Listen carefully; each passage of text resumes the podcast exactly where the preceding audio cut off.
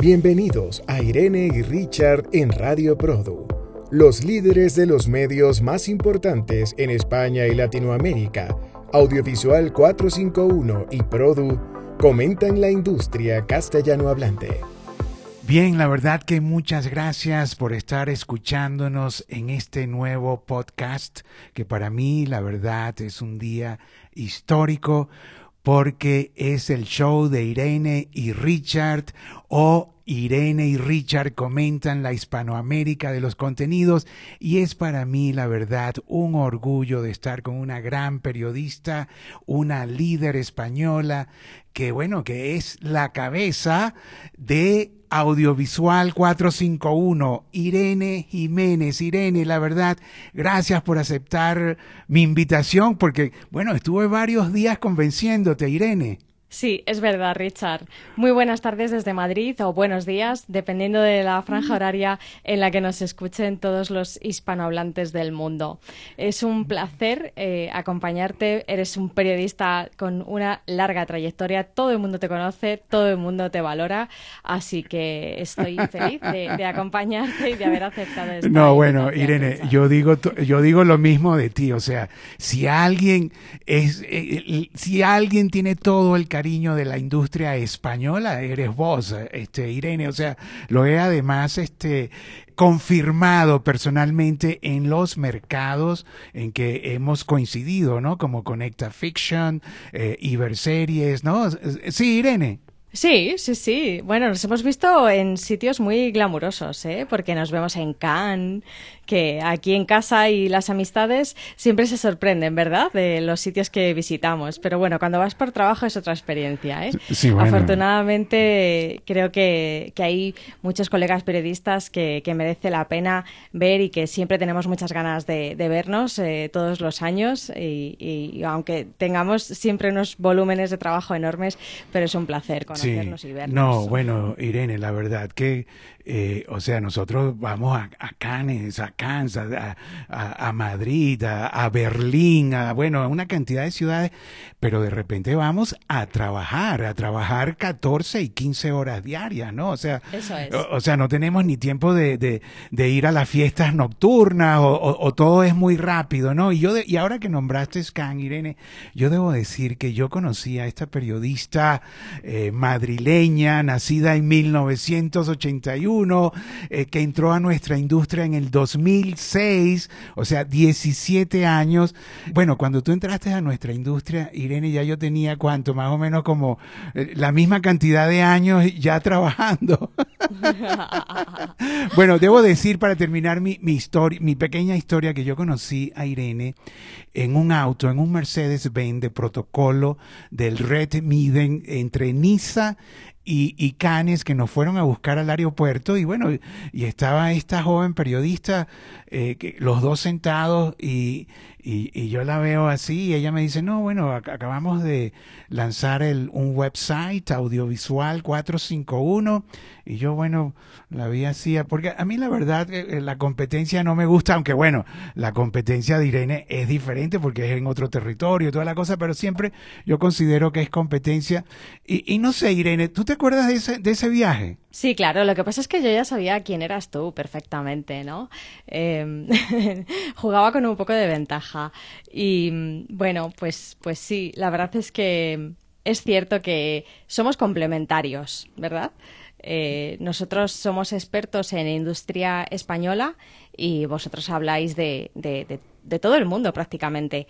Así que, bueno, mm, es cierto que hay unos medios que son más grandes que otros, pero los que somos más pequeños y estamos especializados tenemos una función muy válida y, creo que, bueno pues que este tipo de alianzas como esta que estamos haciendo de este podcast va en favor de la industria, ¿no? No, bueno, y, y, no solo en favor de la industria, sino también en favor de ese puente que se ha establecido entre España y Latinoamérica, porque tú me dices, bueno, tú eres especialista eh, en muchas cosas, no, pero la verdad que nosotros nos hemos especializado en nuestro mercado latinoamericano. Y, déjame hacerte una pregunta volviendo a ese viaje entre Niza y Cannes. Eh, ¿Yo te parecí arrogante, Irene? No, ¿por qué? no sé, porque algunas veces, tú sabes, yo pienso, eh, eh, eh, no sé, por lo menos cuando estoy con otros periodistas, ¿no? Digo, bueno, no, porque algunas veces ni les hablo, ni les saludo, ¿no? Porque, no sé, yo me comporto como, como, como competencia, ¿no? Todos son competencia. Pero contigo, fíjate, es diferente, Irene. Contigo, la verdad que siento, un, primero, una gran admiración, un gran cariño. Y por eso te dije, Irene, vamos a hacer este programa que todavía no le tenemos un nombre. Irene me sugirió hace, hace ratito el show de Irene y Richard. Yo dije, bueno, buenísimo, ¿no? La verdad, yo había pensado, Irene y Richard comentan la Hispanoamérica de los contenidos, porque en cierta forma nuestra industria es de contenidos. Irene, eh, Irene dijo la tertulia. A ver, Irene. Sí, sí. Eso, eso se me había ocurrido así sobre la marcha. Pero bueno, también podemos hacer una encuesta entre nuestros oyentes, ¿no? A ver qué, qué sugieren ellos o, o qué, qué, opciones podemos darles y que voten. ¿Qué te parece? No, bueno, buenísimo. A los que nos están oyendo, si nos pueden escribir en este mismo, porque estamos dentro del circuito de Radio Produ. Y bueno, gracias Irene por aceptar este programa dentro del circuito. Eh, nosotros, bueno, creamos Radio Produ eh, durante la pandemia, la verdad, porque durante la pandemia se, se generó la necesidad de también de usar eh, otros uh, medios como, como el podcast, ¿no? No solo lo escrito, no solo el video, bueno, porque Audiovisual 451 no, no, no tiene videos, ¿no? ¿O sí? No, la verdad es que es algo que, que nos gustaría introducir, pero bueno, ya sabes, eh, el día a día muchas veces te come todo el tiempo y te deja poco lugar a la innovación. y después también nos pasa algo y es que tú, por ejemplo, sí que has conseguido que, que, muchas personas de la industria hispanohablante rompan la timidez ante la cámara de vídeo, pero creo que esto es a lo mejor un poco de meter el dedo en la llaga, un poco de crítica para los profesionales españoles. Creo que cuando a un productor español le sacas una cámara de vídeo delante y quieres hacerle una entrevista y sacarle unas declaraciones, algo se bloquea dentro de, ellos que, no hablan con tanta naturalidad como si estás grabando con una simple grabadora de voz, ¿no? Entonces, eh, ante los intentos fallidos que tuvimos hace bastantes años, decidimos aparcar la idea, aunque sabemos que efectivamente el vídeo y el audio son formatos en auge, sino bueno, yo debo decirte, Irene, que todo esto es gracias a la computadora, ¿no? A la, sí. eh, eh, porque eh, yo este lancé la revista en Miami gracias a lo que se llamó el, el desktop publishing, ¿no? O sea, que te daba la posibilidad a una sola persona de hacer una revista, ¿no? O sea, por lo menos lo que se llamaba el pre-press, que eran por lo menos una... Eh, estoy hablando del papel eh, a finales de los años 80, Irene era muy chiquitita todavía yo estaba ahí este, peleando con el desktop publishing para lanzar la revista Producción, ¿no? Que así fue como nosotros nos lanzamos en el año 89. Y, y, y cinco años después o cuatro años después apareció la, el, el, la videocomputación, o sea que era a través de la computadora uno podía procesar video. Y e Irene, yo debo de confesarte que para mí eso fue una maravilla, la verdad. O sea, tener la posibilidad de, de hacer entrevistas en video, editarlas en la propia computadora y distribuirlas a través de la computación. Todavía la internet estaba en los, en los primeros pasos. Mira, eso fue increíble, la verdad, Irene. O sea, y por eso es que bueno, yo me dediqué al video, al video, pero bueno, también tú sabes, en, en, porque estamos cumpliendo 35 años. A finales de este año entramos en nuestro año 35, wow. Irene. Enhorabuena, enhorabuena, Richard. Nosotros acabamos de cumplir 10. O sea que imagínate lo que nos queda, ¿eh? No, bueno, y la verdad que me, me encanta este momento de estar contigo aquí. Irene, y te quería preguntar, Audiovisual 451, ese 451, ¿qué significa? Bueno, pues esto es eh, una idea que sobre todo surge de mi socio, eh, se llama David Sequera, él es también periodista. Eh, bueno, él está más especializado en cine, porque en Audiovisual 451 hablamos tanto de cine como de televisión. Eh, entonces, queríamos un nombre que se leyera bien en, castellano y en inglés, por lo que pudiera pasar eh, hasta el momento y después de 10 años nuestra publicación sigue estando disponible únicamente en castellano, pero um, buscábamos eh, algo que, que, pudiera ser versátil en ese sentido. Y después de probar varias combinaciones, pues eh, David llegó un día con la idea de 451, que son los grados Fahrenheit a los que arde el papel. ¿Y esto por qué es? Pues porque somos una publicación puramente digital, que me parece, Richard, que eso es algo que vosotros también habéis eh, adoptado recientemente, ¿verdad?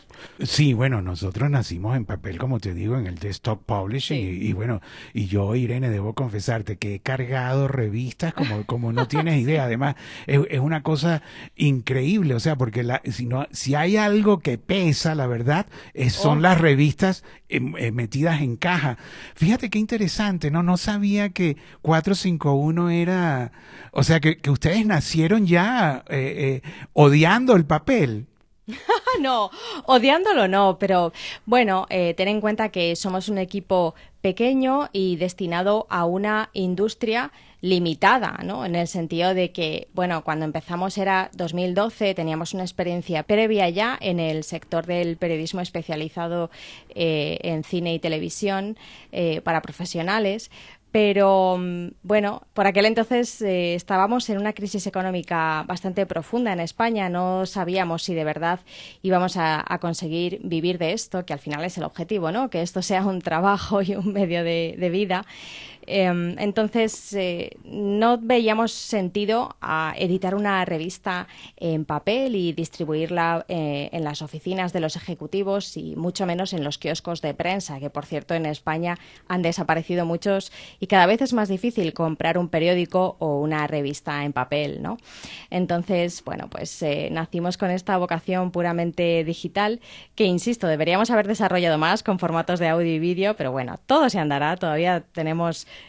somos medio jóvenes todavía para explorar nuevos formatos y con alianzas como esta, pues todo es posible. Así que mm, simplemente esa fue un poco la, la razón, ¿no? Mm. No, bueno, eh, jóvenes, pero este, bien, eh, eh, o sea, bien plantados, porque audiovisual, yo le digo audiovisual, pero es audiovisual, ¿no, verdad? Sí. Audiovisual cuatro. A ver, a ver, ¿cuál te gusta más, Irene? Bueno, pues no sé, 451. 451, ¿no? Porque es lo más distinto, pero porque además es muy largo, ¿no? Audiovisual 451. Sí, no, bueno, 451, los grados en que quema el papel, es así, ¿no? Sí.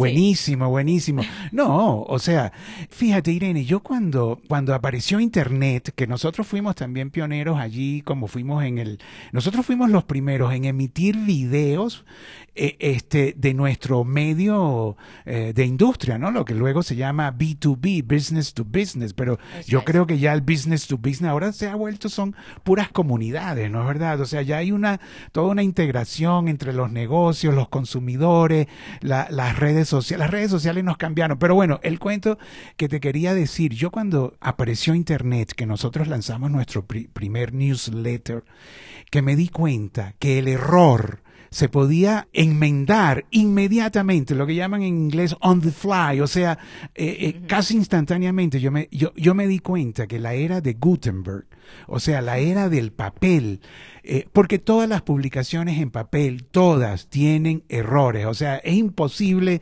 salir en una publicación sin errores. O sea, el New York Times, el país, todos tienen errores. Aunque sea chiquitito, pero siempre tienen un error. Y es difícil, no, bueno, es imposible corregirlo en el papel a no ser que vuelvas a imprimir. Además, estarás de acuerdo conmigo, Richard, en que cada vez es más difícil encontrar esos artículos o reportajes atemporales que tengan sentido en una revista mensual, ¿no? Porque estamos en una industria tan, tan cambiante que todos los días recibimos noticias y comunicados o nos enteramos de, cosas que han sucedido que cambian las reglas del juego, ejecutivos que, cambian de empresa, eh, productoras que nacen, alianzas que jamás nos hubiéramos imaginado, ¿no te parece? No, sí, pues claro, o sea, hay productores, así que todos los días tienen que producir que dicen cada día el mercado cambió. o sea, yo, yo digo, bueno, no, tampoco no se exagere. Me dicen, sí, todos los días, esto es una industria que cambia. Y bueno, eh, Irene, y, realmente, o sea, toda la tecnología nos ha hecho cambiar, ¿no? O sea, nosotros que también cubrimos la parte tecnológica, eh, hemos oído de parte de los ingenieros que dicen, la tecnología es el rey. Hemos también oído de los distribuidores, que bueno, que los distribuidores son los que venden, eh, que dicen la distribución es el rey. y hemos oído de los productores, que son los que crean el contenido, las historias que dicen, no, los contenidos son los, los reyes. Entonces, bueno, ¿quién es el, quién de verdad es el rey? Irene, si yo te preguntase, ¿quién piensas vos? El usuario. Ajá. Incorporas uno nuevo. Fíjate que el usuario nadie, yo no lo había oído decir que el usuario es el rey.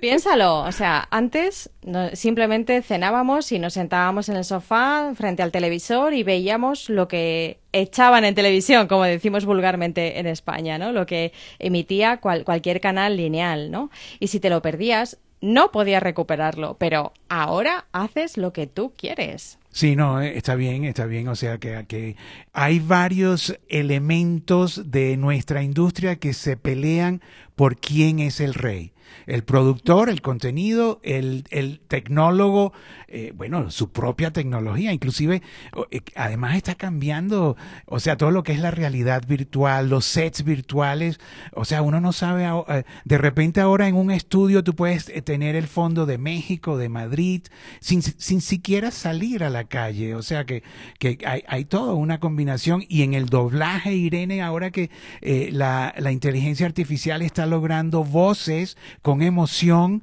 que ya no, que ya pronto no se va a necesitar el actor que doble en el lip sync eh, en un estudio porque eso lo va a hacer la inteligencia artificial. O sea, ¿hacia dónde vamos, eh, Irene Jiménez?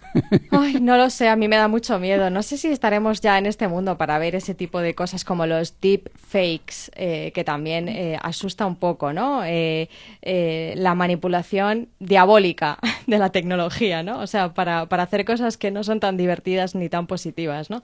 Pero sí, la verdad es que me da un poco de tristeza pensar en, en estas posibilidades que ofrece la producción virtual, porque, bueno, pues sí, me están haciendo creer que están en México, pero en realidad están entre cuatro pantallas pues no sé si la magia será la misma, ¿no? Y si será tan interesante trabajar en el sector audiovisual, ¿no?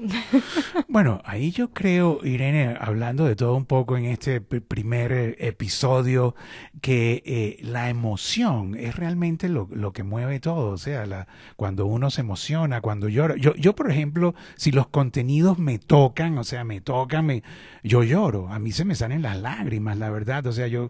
Por eh, supuesto. pero, y esa es la cuestión que yo digo, bueno, eh, la tecnología, la inteligencia artificial va a lograr también emocionar, o sea, llegar a ese punto humano, ¿no? Como, bueno, como eh, la polémica que tiene nuestra industria entre la intuición y los algoritmos, o sea que hay mucha gente que ha hecho contenido netamente por intuición, que eso no, no se lo puede negar nadie, mientras que hay otros que son, bueno, los algoritmos, cuánta gente nos está viendo, qué, qué es lo que quiere la, la, mayoría de este, de este segmento etario. Y es lo mismo, eh, inteligencia artificial versus intuición humana, sentimiento.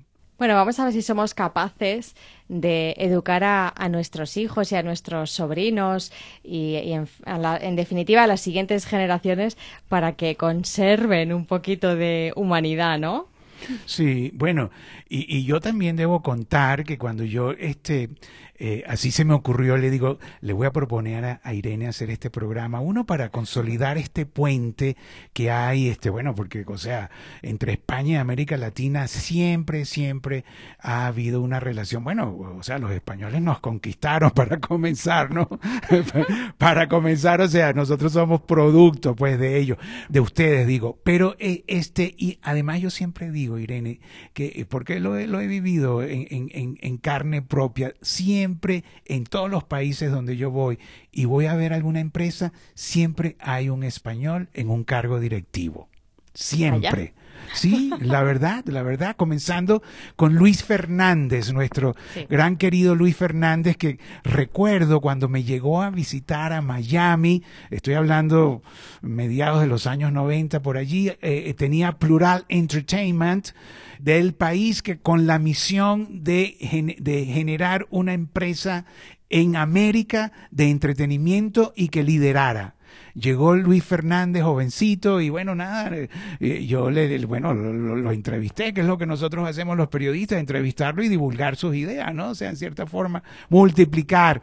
Y, y este, y bueno, y Luis Fernández, debo decir, Irene, que creó la primera serie de Univisión. Al filo de la ley lo hizo un español.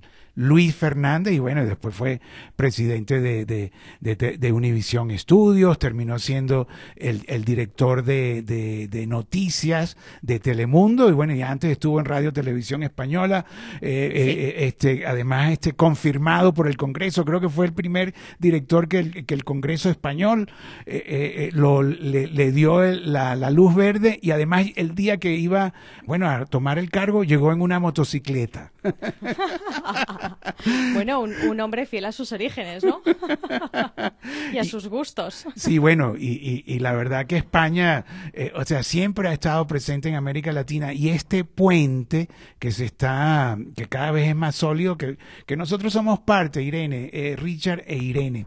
Pero bueno, te quería preguntar, este, porque yo cuando invito a Irene, Irene me dice, bueno, te contesto en, en seis días aproximadamente. Y yo digo, wow, o sea... Me dice la interesante. No, porque me dijiste, o sea, estoy súper ocupada. Y yo debo decir que yo, bueno, o sea, yo con tanto trabajo y toda la cosa, tampoco veo así los otros medios, o sea, porque la verdad no tengo tiempo. Yo dije, bueno, voy a ver audiovisual 451 o, o voy a ver 451. Y wow, Irene, la cantidad de noticias. Tu, tu semanario, eh, primero tienes un, un, encabezado que es en combustión, donde, bueno, eh, escribes, analizas de todo lo que está en pleno desarrollo. Después tienes noticias de cine, pero cantidades. Y después de televisión, después de streaming. Yo digo, no, bueno, claro, con razón, Irene, si me dice sí, bueno, no, no sé cuándo lo hará, ¿no? Uy, pues sí, la verdad es que yo también me lo pregunto a veces, ¿no? Que, que, mi compañero y yo eh, hacemos el gran grueso de la página web, después tenemos algunos colaboradores, pero es verdad que yo a veces me sorprendo a mí misma de, la cantidad de información que somos capaces de mover y de publicar, ¿no? Eh, tengo novedades, por cierto, respecto a nuestro boletín de noticias eh, durante estos 10 años y, y pico, porque nacimos en septiembre de 2012, pues así que ya nos encaminamos a los diez años y medio, eh, la newsletter, el boletín de noticias, ha sido semanal los jueves. Pero precisamente esta semana, a mediados de febrero de 2023, eh, hemos introducido una newsletter más los martes, con el objetivo de que sea una newsletter más editorializada, con cinco titulares eh, que sean los más relevantes de los últimos días. Además va a ser una newsletter líquida en el sentido de que, bueno, pues eh, si una semana tenemos una entrevista muy potente, la dedicaremos entera a esa entrevista. Y también hemos introducido una parte de de convocatorias, de fechas de cierre de convocatorias, que sabes que es algo que, siempre preocupa ¿no? a nuestros lectores, el presentarse a un laboratorio, a una ayuda pública, a una sesión de pitch o acreditarse para un mercado. ¿no? Vivimos en una espiral continua de deadlines, ¿verdad, Richard? ¡Wow! O sea, nos estás dando una primicia. 451 eh, eh, va ahora martes y jueves y bueno, y además el, el, website, ¿no? Que está 24 horas disponible con, con las últimas noticias. Déjame hacerte una pregunta, Irene. Tú, eh, eh, las noticias eh, que, que, lanzas el jueves, ¿esas están desde que se generaron en el website, en el website primero?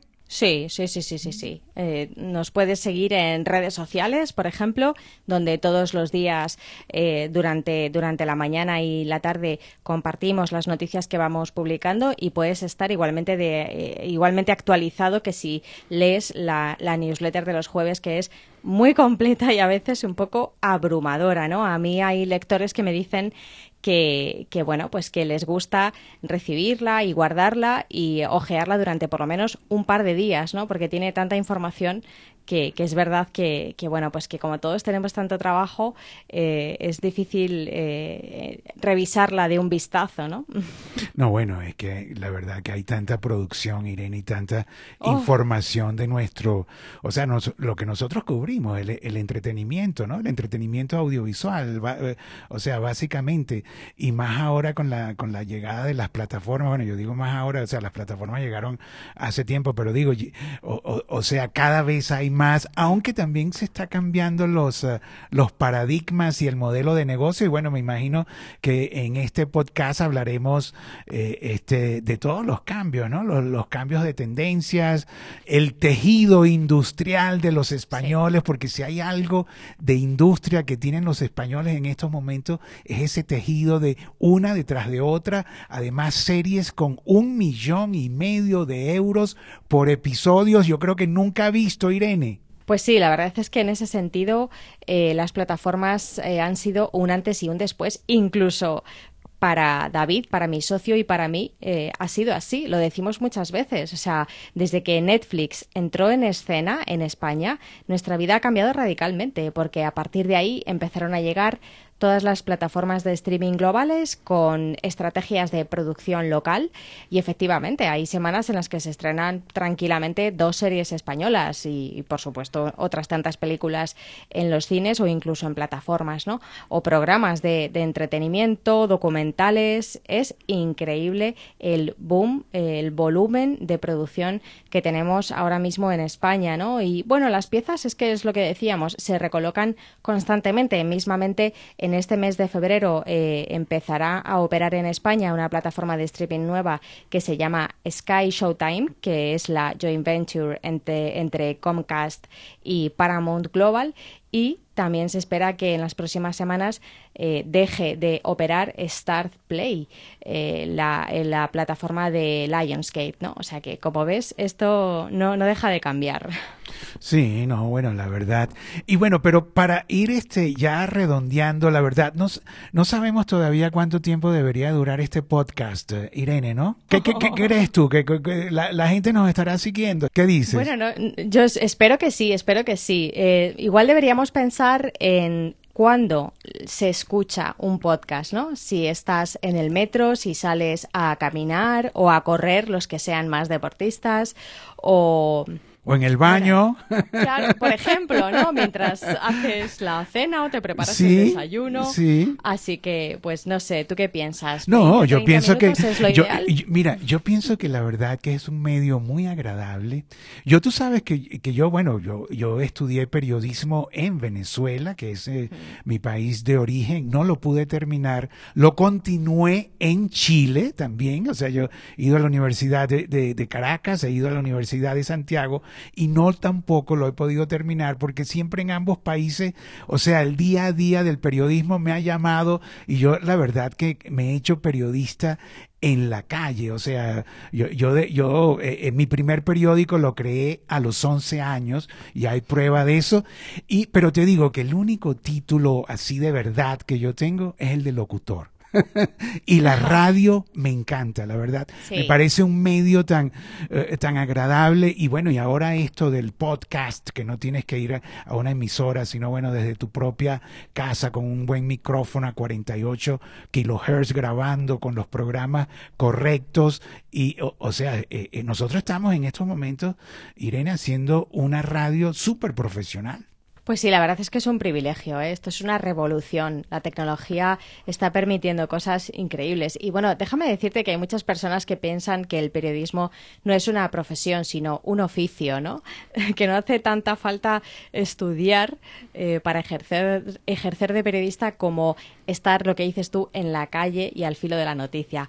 O sea que a lo mejor tienes mejor formación que cualquier persona que haya hecho la carrera universitaria y dos másteres. Bueno, eh, yo, yo te digo, yo, yo sí tuve mis, mis eh, eh, o sea, mis materias completas de redacción, de, o sea, la, verdad, la que la redacción es súper importante, saber escribir, saber este, bueno, lo que, lo que dicen, ¿no? El periodismo, las 5 W más H, ¿no?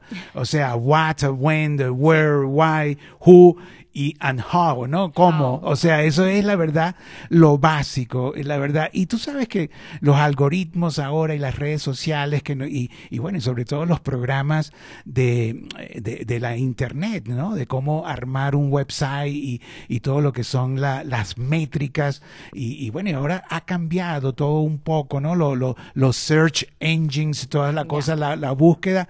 Pero en realidad todo esto va a cambiar pero, o sea, la información no cambia, este, Irene. O sea, eh, todavía eh, el interés por saber qué pasó, dónde pasó, cómo pasó, cuándo pasó, quién y cómo, eso mira, va a seguir existiendo. Y fíjate, un paisano tuyo, César Benítez, de plano a plano, que yo la verdad lo admiro porque tiene 51 años produciendo, él dice, mira, eh, desde que yo comencé hasta ahora, mira, ha habido no sé cuántas tecnologías diferentes, y, pero todo cambió para que nada cambie, porque la historia sigue siendo la misma, tenemos que emocionar a la gente, eh, tenemos que eh, eh, mostrarle los sentimientos y engancharla con lo más básico, el amor, el sufrimiento, tú sabes, todos los, todas las emociones humanas, Irene.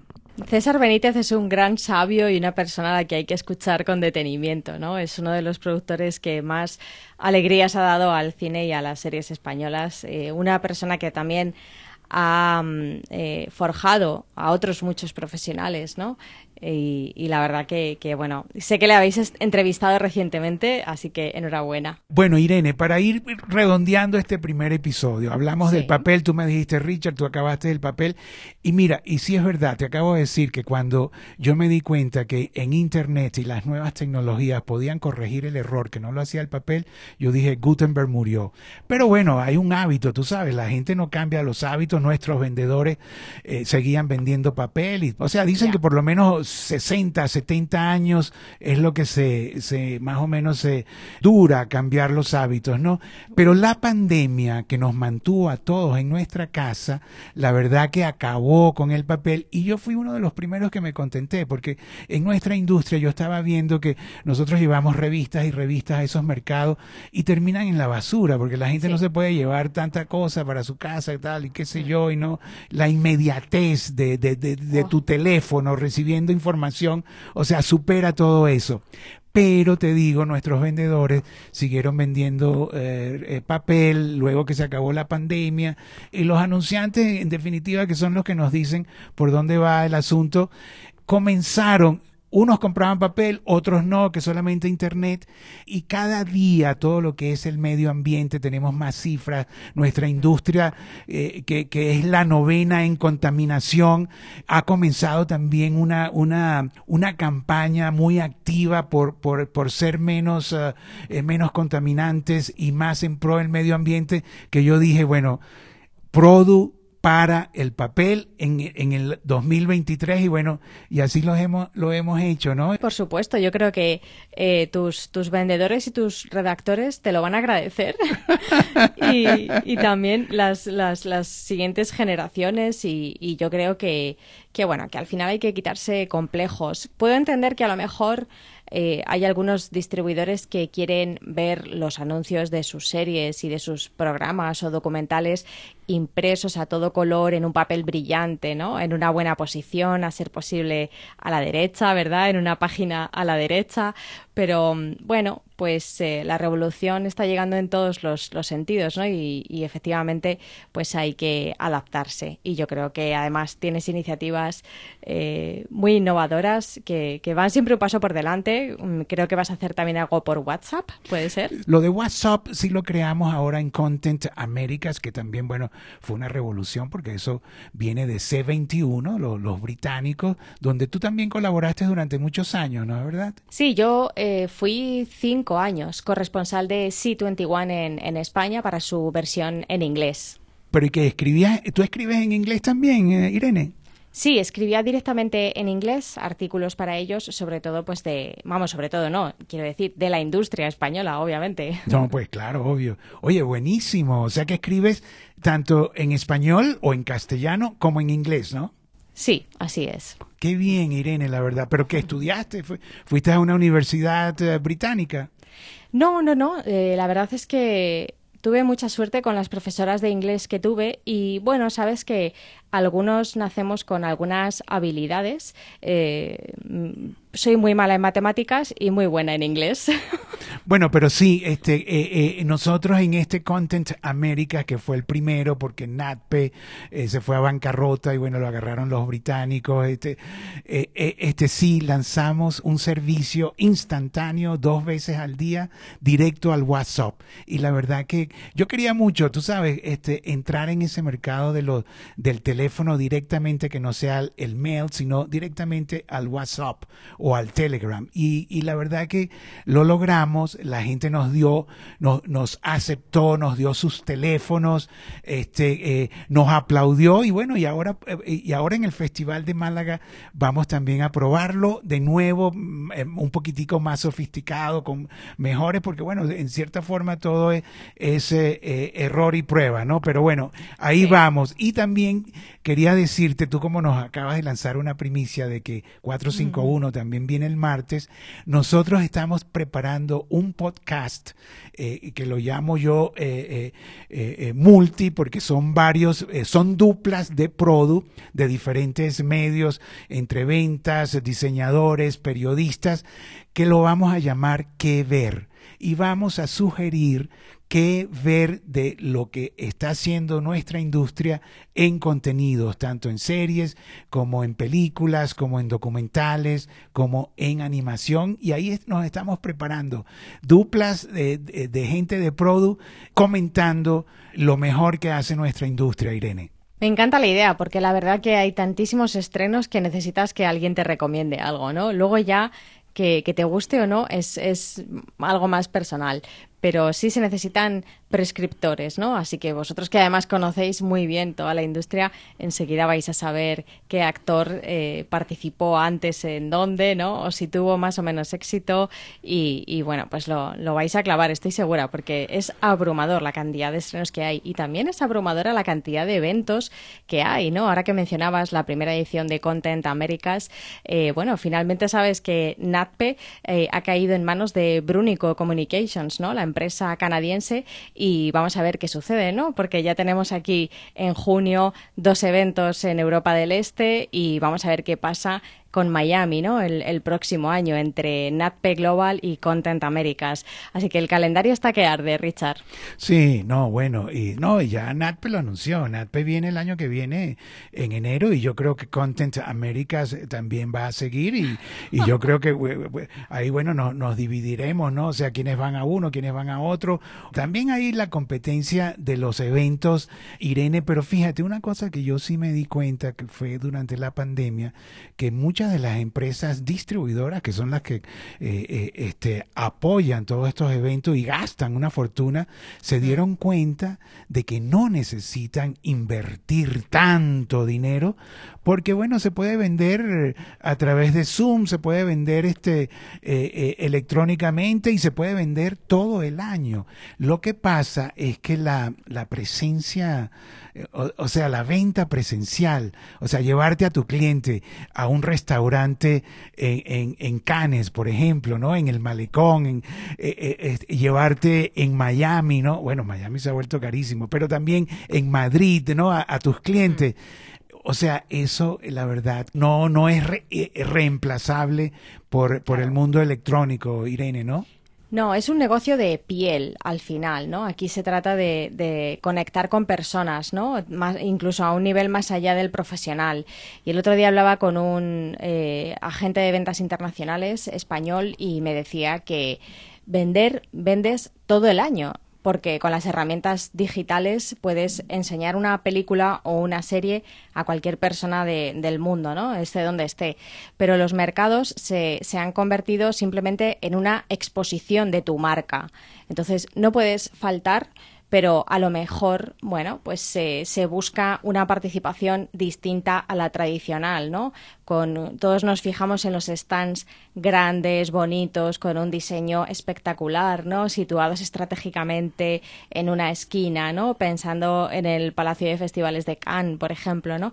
Pero a lo mejor eh, una fiesta, un brunch o una presentación en, un hotel o participar en un panel o ofrecer una keynote es eh, igualmente una buena herramienta de marketing y venta, ¿no? Sí, y ahora que hablas de panel, eh, tú, eres especialista, ¿no? En, en, en, moderar, ¿no? La verdad, me, a mí me encanta eh, cuando tú moderas, Irene. La verdad, yo te admiro, querida, y la verdad que te, te agradezco que hayas aceptado esta invitación y ojalá que dure mucho tiempo este, este podcast que bueno, que hemos eh, lanzado a nuestra audiencia, que nos digan cómo, que nos ayuden a ponerle nombre. El show de Irene y Richard. Irene y Richard comentan la Hispanoamérica de los contenidos, el puente entre España y Latinoamérica por Irene y Richard. Dos periodistas de medios conversan, no sé, la tertulia. Nada, aceptamos cualquier tipo de sugerencia y después de este capítulo introductorio, pues también será un placer leer los comentarios de los usuarios y que nos, nos digan de qué quieren que hablemos o qué temas quieren que tratemos, que, que nosotros podamos aportar nuestra experiencia y nuestra visión, ¿te parece? No, bueno, y, y ustedes acaban de lanzar un...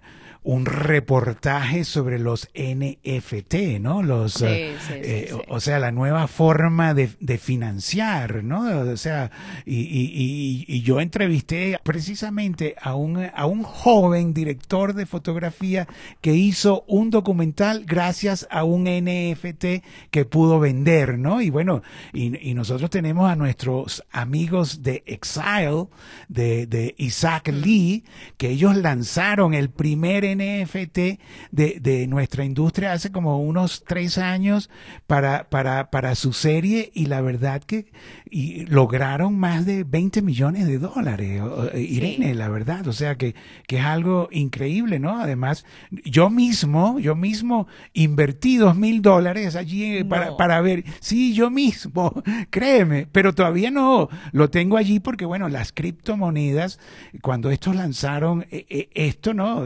Daniel Eilenberg, Isaac, Isaac Lee, con el artista español que hizo una cantidad de, de figuritas, Edgar Plans, precisamente para vender, estaban en la época alta de, de, la, de, las criptomonedas, pero ahorita se han ido, se han ido al suelo. Pero, pero cuéntanos, Irene, algo de los NFT. Madre mía, el que aguante hasta el final se llevará un premio, no sé cuál, pero se lo daremos.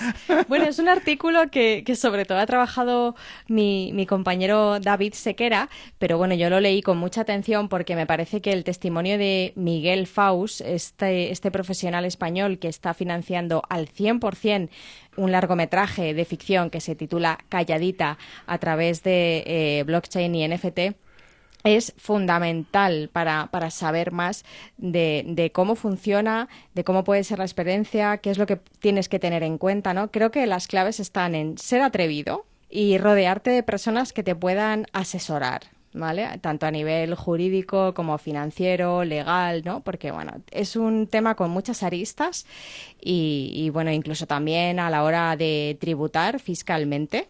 Así que yo recomiendo que, que, el artículo tengan un poco de paciencia para leerlo porque creo que la lectura son como unos 25 minutos, la mitad de este podcast casi.